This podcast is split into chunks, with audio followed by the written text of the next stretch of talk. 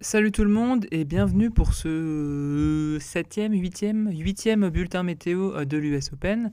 Un programme aujourd'hui plutôt sympathique avec trois matchs. Zviatek contre Niemeyer. On va aussi parler de Tiafo évidemment et de Alcaraz. Allez, c'est parti. On va commencer tout doux. On va commencer tout doux par euh, le match euh, un peu pluvieux. Le, ouais, le, le mauvais match. Le match pluvieux, il y avait vraiment un mauvais temps autour de ce match. Le Swiatek, du coup, Niemeyer. Pourquoi je dis ça? Parce que la numéro 1 mondiale s'est en effet qualifiée, mais je trouve qu'elle a particulièrement mal joué.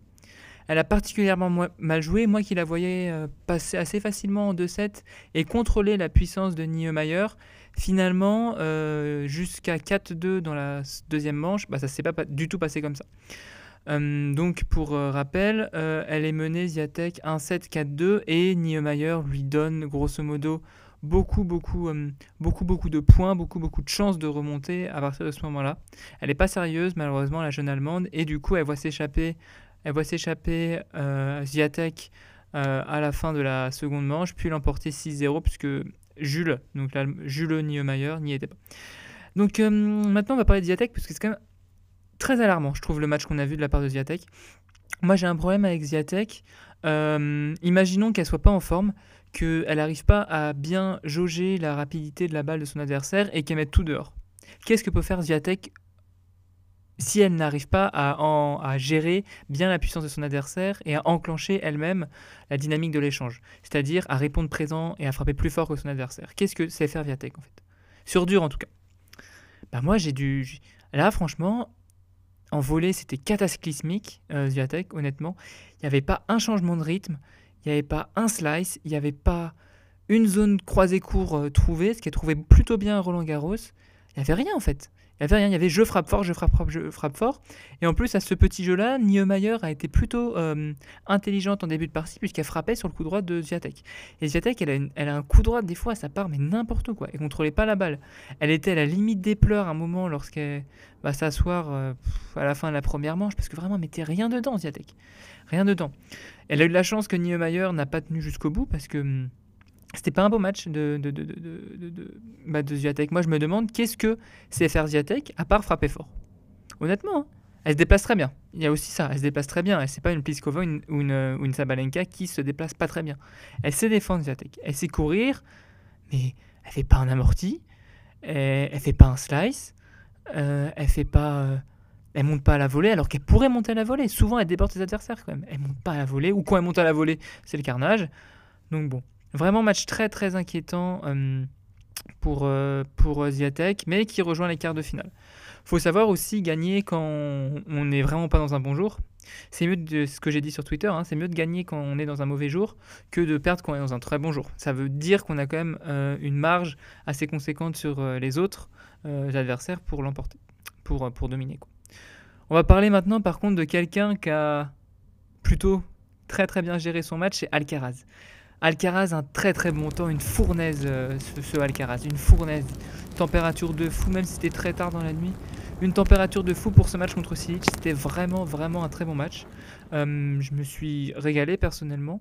Euh, je me suis régalé puisque puisque j'ai pas trouvé, à l'instar de, de, de Zviatek, j'ai pas trouvé un Alcaraz. Euh, comment expliquer? Un Alcaraz qui mettait tout dehors, quoi, qui faisait que des fautes. Non, c'était plutôt un Alcaraz patient qu'on avait là. Il, a été très patient et il a su, euh, il a su profiter et laisser passer l'orage. Pourquoi laisser passer l'orage? Parce que Silic a eu des moments mais de, de, dingo quoi. Silic des, à, à, des moments il a super bien joué quoi. Silic quand il, est, il a essayé d'ailleurs de trouver la diagonale revers avec, euh, avec Alcaraz parce que je pense qu'il était un peu plus dominant euh, euh, que, que, Alcaraz. Je pense qu'Alcaraz aurait plus souvent dû aller chercher le long de ligne, bon après c'est plus risqué, pour essayer de déborder euh, Silic et pour que Silic fasse une course, euh, une, une, grande course latérale. Mais bon, finalement, il a tenu la balle, euh, Alcaraz, et puis il y a eu des points de fou, des points en défense de malade. Il n'a pas arrêté d'attaquer, il, il, a essayé aussi de, de, de, de, de varier un peu, il a bien servi, il a bien retourné contre un Silic qui par contre Silic n'a pas très bien servi. Peut-être ça qui va lui faire défaut pendant ce match, c'est qu'il a vraiment pas très bien servi. Bien, wow, il a vraiment pas très bien servi. Euh, il est à combien euh, de pourcentage au service? Donc Silic, il a été à 51% voilà de premier service, donc c'est pas beaucoup pour Silic. Encore plus, qui base quand même son jeu principalement sur ça. Mais il a réussi à, à avoir des moments où sa frappe, elle est lourde, elle est tendue, elle est à plat. C'est dur à ramener, hein. c'est dur à ramener pour n'importe qui. Et, honnêtement, Alcaraz, là, je trouve qu'il a passé un vrai palier. Là, je trouve qu'il s'affirme comme quelqu'un qui peut dominer euh, le circuit. Pourquoi?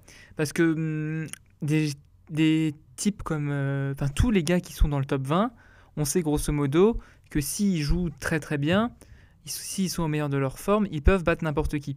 N'importe qui, sauf le Big le Big quoi. Marin Cilic, il avait beau jouer très très bien, il a très peu battu le Big Three. Tsonga, Tsonga pourquoi? Tsonga, il avait beau jouer très très bien, il, il, a peu battu, il a peu, battu le Big Three quand même en, en, moyenne, en pourcentage. Et là, c'est pareil. Souvent, par contre, quand ces euh, types euh, autour de la 20e place mondiale, de la 10e place mondiale, euh, jouent des top 10 des top 10 euh, un peu casuels, quoi. des top 10 euh, normaux en quelque sorte, et bien souvent il passe. Là, ce que montrait Carlos Alcaraz, c'est qu'il était capable de contenir les, les, meilleurs joueurs du monde à leur meilleur niveau. Je ne sais pas si vous voyez ce que je veux dire, et c'est pour ça que je pense qu'il a passé un vrai palier pendant, pendant ce match-là. Là, on a vu qu'il est capable de dominer euh, le tennis, euh, le, tennis mondial. Il n'a pas joué un peintre, il a joué Marin Cilic quand même. En plus, il est breaké au début de la, de la cinquième manche et après il se reconcentre après un jeu atroce et après là il joue bien. Il joue bien, il joue bien. Vraiment, Alcaraz m'a bluffé et c'est assez excitant. D'autant plus que Rafael Nadal eh bien, n'est plus là. Rafael Nadal est au tapis et a perdu contre Tiafo. Tiafo, c'est un peu la resta quand même de la journée. Tiafo, c'est le mec sur, c'est le mec vers lesquels tous les flashs euh, vont, euh, vont, vont aller regarder, tous les flashs des photographes, parce que quel match de Francis Tiafo chez lui aux États-Unis, on connaît tous euh, son histoire à Francis Tiafo. bah, au début, il ne s'entraînait que sur un mur, parce que ses parents n'avaient pas l'argent pour l'inscrire à un club de tennis. Puis au fur et à mesure, bah, il a gravi les échelons parce qu'il avait un talent fou, le Francis. Frances, pourquoi je dis Francis? C'est Frances quand même, faut pas non plus abuser. Et du coup, qu'est-ce qu'a fait Frances euh, Bah, il a bien joué quoi. Il a pris la balle tôt, il est rentré dans l'art de Nadal tout le temps. Il a, par exemple, en revers, son revers à plat, il prenait la balle quand elle était en phase montante pour agresser Nadal, pour le déplacer. Il a bien servi. Euh, enfin, il a bien servi. Oui, non, parce qu'il n'a pas un, un, gros pourcentage, mais je trouve que ce qu'il a fait d'intéressant, par exemple, sur deuxième balle, c'est qu'il allait chercher vraiment un beau slice pour sortir Nadal du terrain et pour aller chercher son revers du côté, euh, du côté égalité. Ça, c'était vraiment intéressant. Et puis, il s'est battu comme un, comme un chien, quoi. moi, tant que Nadal, de toute façon, n'a pas perdu le match, je le considère favori contre n'importe qui. Donc pour moi, Nadal, quand il y a les, les trois balles de match pour Tiafo, pour moi, Nadal est toujours favori. Mais là, euh, là non, il, a réussi à, mettre le point final à, à ce match, à battre un gars de Big Three. On sait tous que c'est hyper difficile. Facile c'est facile. On peut gagner un set. On peut gagner deux sets en Grand Chelem contre le Big Three. Mais trois, trois c'est très très rare. Trois c'est très très rare, d'autant plus en quatre sets. Souvenez-vous de, bah, de Medvedev, qu'il a fait à l'Open d'Australie. Souvenez-vous de, de, de ce qu'il a fait à Roland Garros. Les mecs sont pas loin. Les mecs jouent peut-être mieux que Rafael Nadal, mais ils n'ont pas réussi à le battre. Là, bah, Tiafo il l'a fait. Tiafo il l'a fait. Euh, et il a fait un match de fou furieux, on l'a dit, en étant agressif de bout en bout, en ne laissant absolument pas Rafa respirer. Et c'est ça qu'il faut faire quand on joue contre Rafa.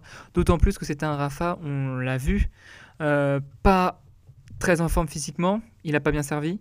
Euh, il a été en retard sur quand même beaucoup de balles. Il n'a jamais réussi à dominer l'échange, à aucun moment, à rentrer dans le terrain, à avancer, à avancer, à faire craquer ses adversaires. C'est toujours Tiafo, grosso modo, qui avait la main mise sur l'échange. Il a mal servi, je ne sais pas si j'ai déjà dit. Et puis on avait l'impression quand même qu'il n'avait pas vraiment la tête à ça. Euh, c'est assez rare de voir quand même Raphaël Nadal euh, arrêter de jouer lorsque par exemple il fait une grande cloche et que son adversaire peut faire un smash. Là, il s'est arrêté de jouer. Jamais on voit Raphaël Nadal faire ça.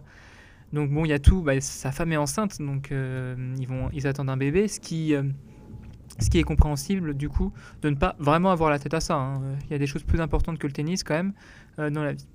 Du coup, voilà, une belle, une belle journée. Donc, j'ai vu que ces trois matchs. Malheureusement, je ne vais pas pouvoir parler de, de Rublev Nori, de Azarenka Pliskova, de Pegula contre Kvitova. Pegula contre Kvitova euh, et euh, Rublev contre Nori, c'était un peu nul. Hein.